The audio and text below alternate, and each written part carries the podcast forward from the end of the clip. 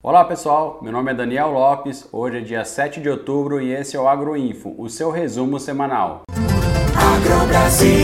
A semana foi marcada pela manutenção das ofertas de animais, já as escalas diminuíram em um dia útil.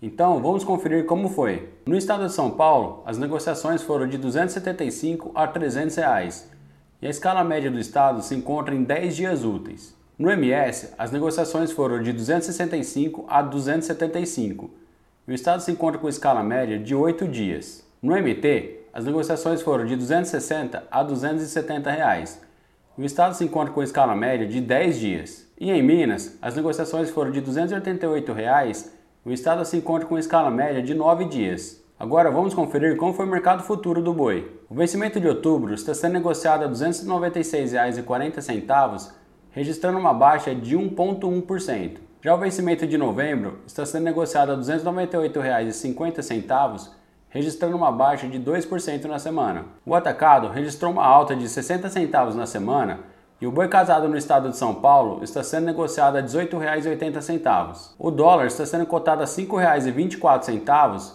registrando uma baixa de 3,3% na semana. Nessa semana não tivemos registro de milho no aplicativo, então vamos conferir como foi o mercado futuro. O vencimento de novembro está sendo negociado a R$ 86,49, registrando uma baixa de 3,7% na semana. Já o vencimento de janeiro está sendo negociado a R$ 91,52, registrando uma baixa de 3% na semana. Agora vamos conferir algumas notícias publicadas no app. A Conab estima uma safra recorde de soja no Brasil. Exportações de milho cresceram 160% em setembro, diz a ANEC. Segundo a Abrafrigo, exportação de carne bovina em setembro cresce 10,5% em receita e cresce 6% em volume se comparado a setembro de 2021. De acordo com o BTG, cenário global favorecerá a carne brasileira no último trimestre. E o JBS encerra a operação de carne vegetal nos Estados Unidos. Esse foi o Agroinfo da semana. Se gostou e quer saber mais, baixe o nosso app.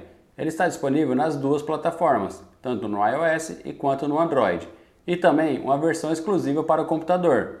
E lembre-se, a informação é um direito de todos e juntos somos mais fortes. Negociou, registrou.